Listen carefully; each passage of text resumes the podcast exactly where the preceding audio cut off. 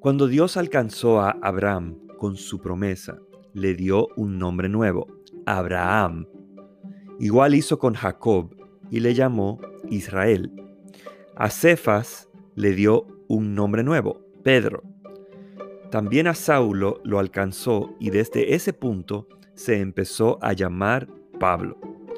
En Isaías 43 Dios dice a la nación de Israel, no temas, porque yo te redimí y te puse nombre nuevo. A la mayoría de nosotros no se nos cambiará el nombre que tenemos impreso en nuestras actas de nacimiento. Sin embargo, al ser regenerados de muerte a vida, de cierto adquirimos una nueva identidad en Él, la cual no teníamos antes. Esta nueva identidad no tiene referencia al pecado ni a la condenación, pues todo ha sido cubierto por el sacrificio de Cristo.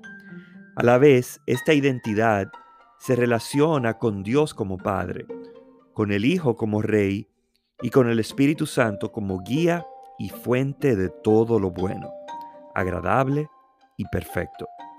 Nuestra nueva identidad viene por Dios y está orientada hacia Dios como su objetivo.